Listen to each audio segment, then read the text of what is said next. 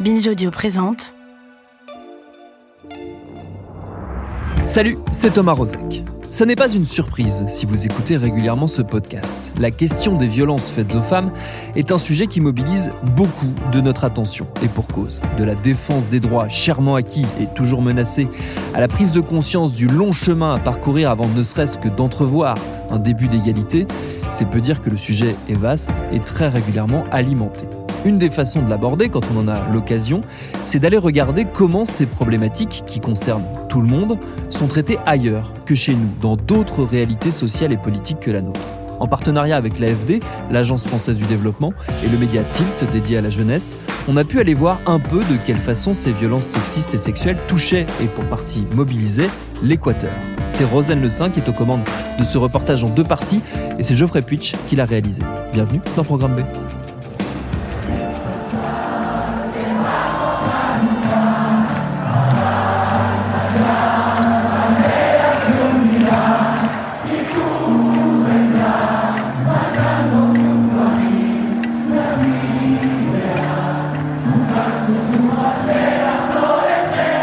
J'ai vécu dans un pays où le droit à l'avortement n'était pas autorisé.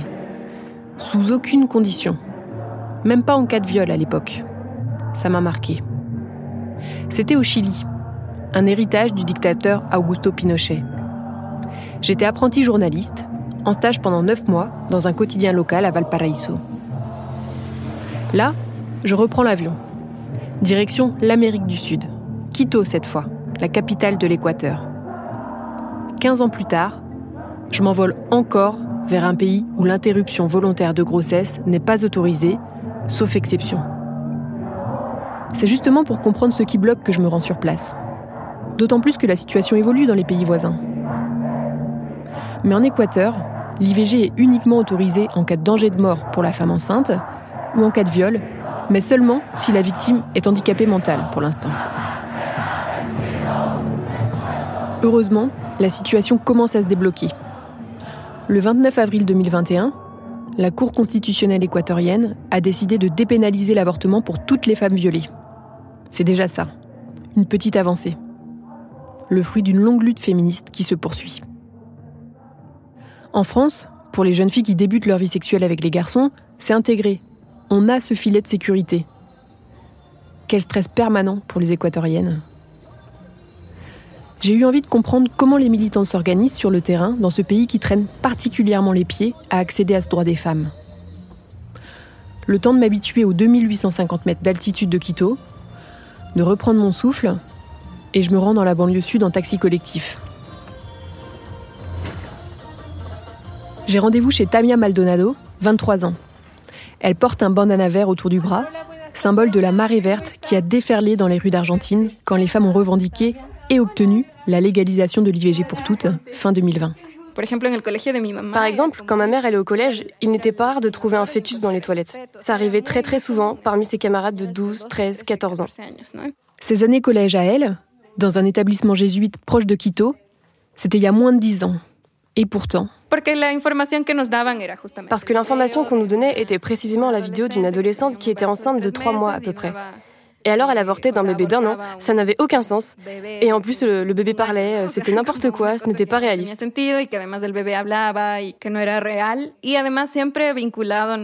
Il nous passait des vidéos comme euh, La Rosa de Guadalupe. Je sais pas si tu connais. C'est une telenovela mexicaine très connue en Amérique latine parce qu'elle est terrible. Je veux dire, elle est trop sanglante, elle est trop, elle est horrible, très morbide, très laide. Et alors, la jeune fille avorte, et parce qu'en plus, elle a eu des relations avant le mariage, elle avorte donc et elle meurt, évidemment. Ella avorta y se muere, por supuesto.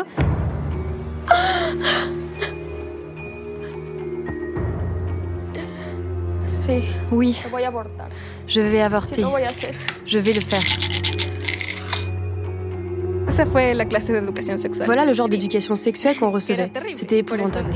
Alors après, bien sûr, on voyait nos camarades de classe de 15, de 13 ans enceintes. Beaucoup d'entre elles avortaient quand même et ne disaient rien à personne. Mais c'était très courant. C'est tout le système d'éducation sexuelle qu'il y a à revoir.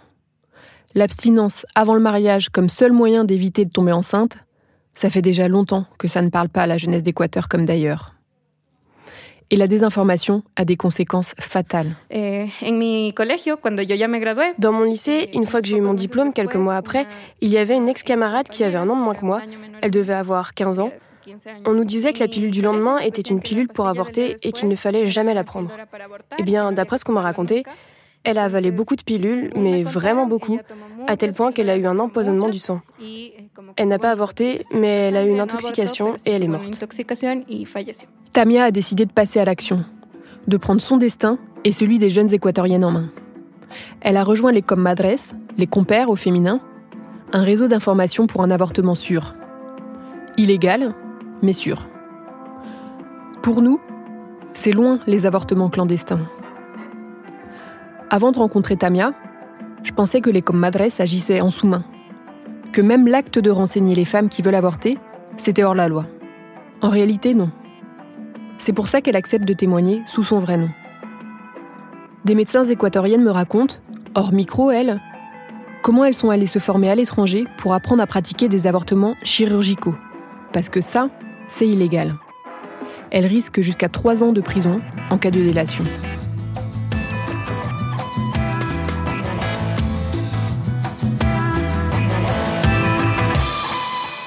Les Comadres, ce groupe d'activistes créé il y a six ans, écoute les femmes qui subissent une grossesse non désirée. Elle les renseigne sur les moyens de se procurer des médicaments abortifs sûrs, l'autre façon d'avorter, sans opération. En France, la Haute Autorité de Santé préconise l'avortement médicamenteux jusqu'à 9 semaines d'absence de règles. Pour se procurer des médicaments abortifs, les Comadres préconisent de passer par un intermédiaire à l'étranger. En l'occurrence, le site internet d'une association à but non lucratif canadienne, Women on Web.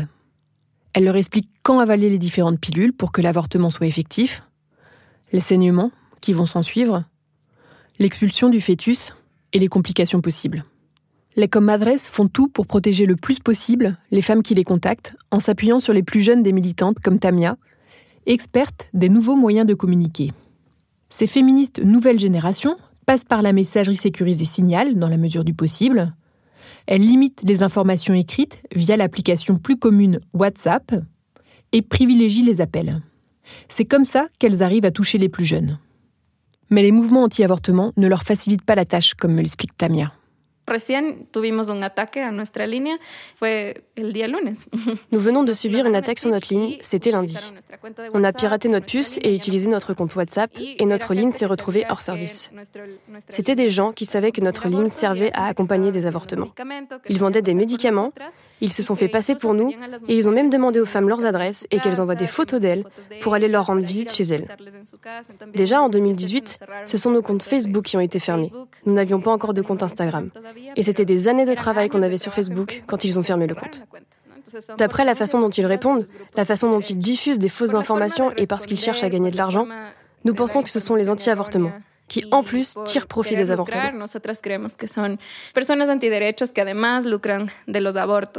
Dans le monde entier, les anti-avortements utilisent les mêmes stratégies en déguisant leur page web en site d'information sûr. Ils tentent même de se faire passer pour des féministes en reprenant leurs symboles et leurs slogans pour attirer les femmes dans leur filet. Devant moi, Tamia fait une simple recherche sur Internet en tapant avortement sûr. Regarde, par exemple, la photo de profil est verte. Elle s'affiche donc comme très féministe. En plus, la page s'appelle Decide Mujer, la femme décide. Et bien sûr, on trouve des choses comme ça que nous, on ne ferait jamais. Ça dit Ton corps, ta décision. Vis pleinement ta vie. Notre équipe de spécialistes t'aide à résoudre ta grossesse non désirée de manière confidentielle et sûre. Ta vie, ton corps, ta décision.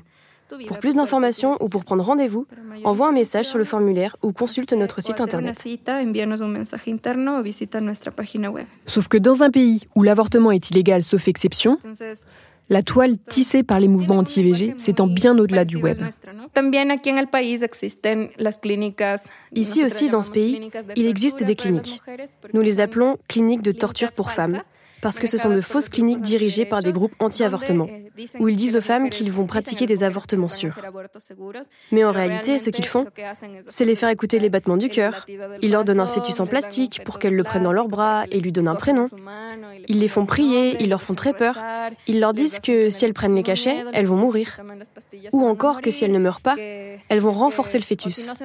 Bref, ils utilisent ces méthodes vraiment horribles et ils vont même jusqu'à adopter des comportements de harcèlement envers ces femmes. Ils appellent les proches pour demander où est-elle? Vous saviez qu'elle voulait avorter? Faites attention à ce qu'elle ne parte pas en voyage parce que sinon, elle risque d'aller avorter. C'est vraiment terrible, non?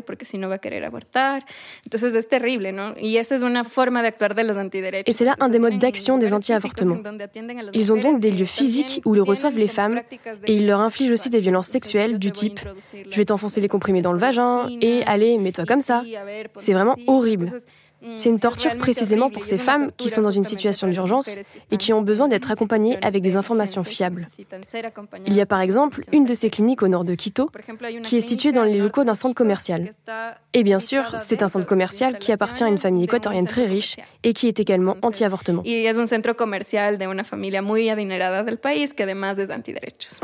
Incroyable. Moi qui pensais que les principales ennemies des féministes seraient les autorités publiques dans ce pays où le droit à l'avortement est très restrictif, j'en aurais presque oublié les anti-avortements. Pour vérifier tout ce que me racontent les militantes, j'appelle le numéro national de Décider Mujer, comme La Femme décide, le nom actuel du groupe anti-IVG le plus actif du pays. Je me présente comme journaliste. Bon, la conseillère prétexte un mauvais réseau. Quand je fais ma demande d'interview par écrit, elle me demande mon nom complet, mon numéro de passeport, un tas d'informations précises, et puis si je suis en faveur ou non de l'avortement et de sa dépénalisation. Je sens que ma demande va vite être classée sans suite. Eh, Alors avec un autre téléphone, je contacte l'antenne locale de Décider Mujer, Quito Nord, en me faisant passer, cette fois, pour une femme enceinte qui a besoin d'avorter. Là, l'interrogatoire porte sur la date de mes dernières règles, mon moyen de contraception, mon âge et combien j'ai d'enfants. Je réclame un rendez-vous le jour même. Décider Mujer est au taquet. La consultation avec un spécialiste est gratuite, m'informe-t-on, et fixée à 15h30. Mais alors quand je demande l'adresse précise, la conseillère exige d'abord une échographie pour valider mon rendez-vous. Je prétexte ne pas avoir le temps d'aller au laboratoire. Mais j'explique avoir quand même besoin d'échanger sur l'avortement. Sans succès. Je me renseigne via la sphère féministe et j'apprends que pour accéder au centre d'attention de Décider Mujer du nord de Quito, il faut traverser le grand parking d'un centre commercial, dans un dédale entre les stocks du magasin Mega Kiwi et les bureaux de la Favorita qui d'ailleurs appartient à une famille ouvertement anti-IVG. Vous vous souvenez? C'est justement la clinique de la torture dont m'a parlé Tamia. Là-bas, je demande mon chemin. Et je vois bien que les employés sont habitués à renseigner les femmes qui cherchent des idées À la fin de ce labyrinthe à travers les places de stationnement, il faut sonner à l'interphone au nom de Mujer, comme femme. Je m'appelle Rosane Le Saint. J'ai appelé ce matin pour prendre rendez-vous. J'ai dit que je n'avais pas le temps de faire l'échographie, mais que je voulais parler à quelqu'un. Sans échographie, le spécialiste ne peut pas vous recevoir, mademoiselle. Mille excuses, au revoir. Et sans surprise, je me fais recaler. Comme je n'ai pas pu confronter les anti-avortements, j'aurais au moins voulu interroger la secrétaire d'État aux droits humains sur ces groupes de désinformation mais elle n'a pas non plus trouvé le temps de me recevoir. Une fois que j'ai compris que c'était compliqué de s'informer sur l'avortement, j'ai eu envie de savoir comment ça se passait dans le pire des cas. Qu'est-ce que les femmes qui avortent illégalement risquent? Et comment elles se défendent? Alors je suis allée voir Ana Vera Sanchez, directrice de Surcuna, un centre de protection et de conseil en droits humains. Elle m'ouvre les portes de son cabinet de Quito. Cette avocate a fait de la défense de ces femmes une affaire personnelle. Quand j'étais très jeune, J'ai eu une grossesse non désirée. Alors même si j'étais déjà impliquée dans des espaces féministes, eh bien, malgré ça, il a été très difficile d'avoir accès à un avortement sûr. J'ai dû passer à travers un très grand nombre de barrières. Alors nous avons commencé à réfléchir à ce que nous pouvions faire pour que les services d'avortement puissent être plus, euh, plus à la disposition des femmes, faire en sorte que les femmes n'aient pas à risquer leur vie ou leur santé ou à passer par des expériences horribles pour pouvoir avoir accès à l'avortement. Parce que ce que les équatoriennes risquent en premier, c'est leur vie. Surkuna a su qu'au moins 10 femmes sont mortes en 2020 en tentant d'avorter, 3 jusqu'à présent en 2021. Mais combien sont passées sous les radars? L'autre risque, c'est la prison. D'abord, elles peuvent prendre jusqu'à deux ans d'incarcération pour avortement illégal. Aujourd'hui, aucune n'est en prison pour ce motif. Mais ensuite, elles peuvent écoper d'encore plus quand elles sont poursuivies pour assassinat du fœtus. En tout, 500 femmes ont eu affaire à la justice pour avoir avorté illégalement en Équateur. Surkuna naît en 2014 pour les défendre, et les premières années sont rudes. Au début, elles allaient toutes en prison. Nous avons eu le cas de deux femmes qui ont été poursuivies pour assassinat. L'une a passé cinq mois en prison. Pour l'autre, nous nous battons pour faire réviser son dossier. Elle a été condamnée à 22 ans de prison et nous avons obtenu lors de la dernière instance une réduction à 14 ans. Une accusée l'a particulièrement marquée. Elle avait 19 ans. Elle avait alors un petit ami avec qui elle avait des rapports sexuels. Au moment où elle est tombée enceinte, elle était à l'université. C'était la seule femme de sa famille qui avait réussi à y aller. Et comme une grossesse risquait de mettre un terme à tout son projet de vie et à celui de sa famille, elle a décidé d'avorter. Elle a cherché une professionnelle de santé qui s'est avérée non qualifiée. Il s'agissait d'un avortement clandestin qui s'est soldé par une infection et par une septicémie. Et c'est à l'hôpital qu'elle s'est faite dénoncer. Au final, elle a évité la prison de justesse. Quand tu écopes d'une condamnation avec suspension d'exécution de la peine, tu dois faire des travaux d'intérêt général. Et ce que nous avions demandé, c'est qu'elle puisse travailler dans différentes organisations de défense des droits humains. Nous avions fait plusieurs propositions, mais le juge a dit que le travail qu'il fallait mener avec elle, c'était faire en sorte qu'elle ait l'instinct maternel et qu'elle pallie la maternité qu'elle n'a pas eue. Et il l'a envoyée travailler dans un orphelinat.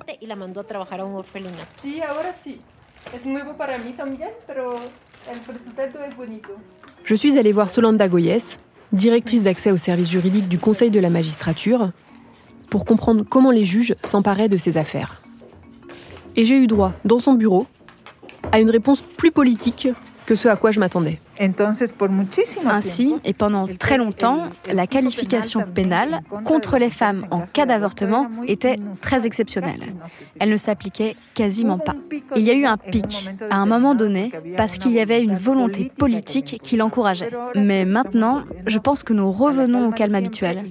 Et avec la décision de la Cour constitutionnelle, nous pensons que cela permettra de réduire considérablement le nombre de cas. C'était sous la présidence de Rafael Correa Oui, exactement. Et puis, ça s'est arrêté avec l'arrivée d'un autre président en 2017. Et maintenant que le président actuel a dit qu'il allait respecter la décision de la Cour constitutionnelle, il y a eu une diminution de la judiciarisation. C'est donc ça. Si ce droit des femmes peine à s'imposer depuis des années, c'est parce que les hommes d'État, même pas concernés directement, ont tout fait pour y faire barrage.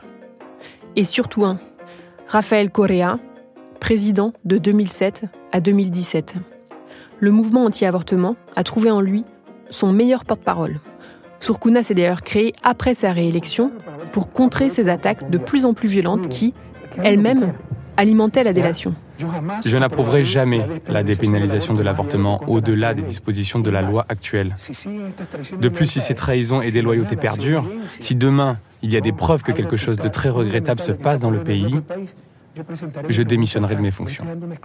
Face à son chantage, les parlementaires de son parti ont abandonné l'idée d'une loi dépénalisant l'avortement en cas de viol en 2013. Les mandats de Rafael Correa ont été synonymes d'une longue décennie de lutte sans aboutissement. Mais le combat a fini par payer à retardement. Puisque ça ne passait pas au niveau politique, les féministes ont tenté de le contourner en saisissant la Cour constitutionnelle. Et en avril 2021, elle a ouvert la voie de la dépénalisation de tous les avortements en cas de viol. Sauf qu'il reste encore à traduire sa décision dans la loi d'ici à février 2022. Et donc, de nouveau, à convaincre les politiques.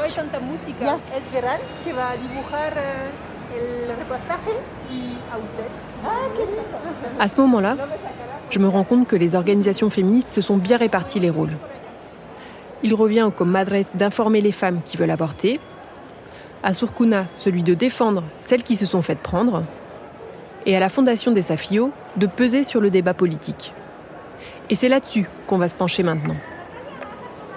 Depuis plus de 20 ans, c'est devenu la spécialité de Virginia Gomez de la Torre, qui en est la directrice. On se retrouve dans un centre commercial de Quito pendant sa pause déjeuner autour d'un ceviche de crevettes.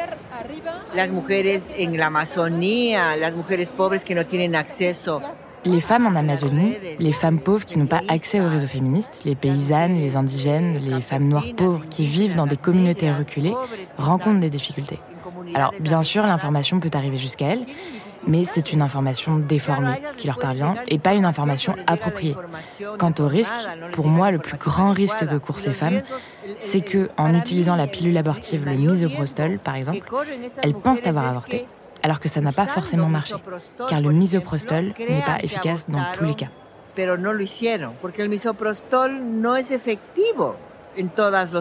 Elle m'explique son plan de bataille. Pour mieux cibler ses actions de lobbying auprès des parlementaires, elle tient les comptes précis de celles et ceux ouvertement pour ou contre l'avortement et de celles et ceux à convaincre. Nous avons le groupe parlementaire UNES, Union pour l'espérance nationale, qui est le parti de Rafael Correa.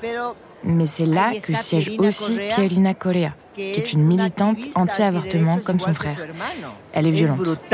Les organisations féministes font tout leur possible pour que les conservateurs n'imposent pas dans la loi des modalités qui limiteraient l'accès à l'avortement en cas de viol. Ce n'est pas la même chose qu'un avortement totalement dépénalisé, là où on fixe une limite de terme. Dans le cas des petites filles qui sont violées, ou des adolescentes et des adultes, l'avortement ne va pas faire disparaître le viol. Le viol, elles vivront avec tout le reste de leur vie. Ainsi, le fait de se limiter à un délai entraînera une discrimination à l'égard des femmes qui ne peuvent pas arriver dans cette limite de temps et qui la dépassent. Cette fille va donc être pénalisée, elle va être bafouée dans son droit à interrompre une grossesse résultant d'un crime, car le viol est un crime. C'est là où nous en sommes actuellement. Nous nous battons pour que la loi soit adoptée sans limite de temps. Mais on ne sait jamais, car il y a un mouvement conservateur très fort ici qui propose des délais très courts. Ce n'est pas évident, parce que le poids politique des conservateurs est lourd, avec à sa tête l'homme de droite et fervent catholique Guillermo Lasso, élu président de la République en avril 2021. Et en plus, nous avons un président qui est de l'Opus Dei, qui est conservateur. L'Opus Dei, c'est cette organisation catholique ultra conservatrice, très influente en Espagne et en Amérique latine. Sa femme est une activiste anti-avortement très puissante. Il y a des indices qui portent à croire qu'évidemment le président Lasso ne va pas accepter une loi sans délai. On nous l'a déjà annoncé. La question est de savoir quel délai il acceptera.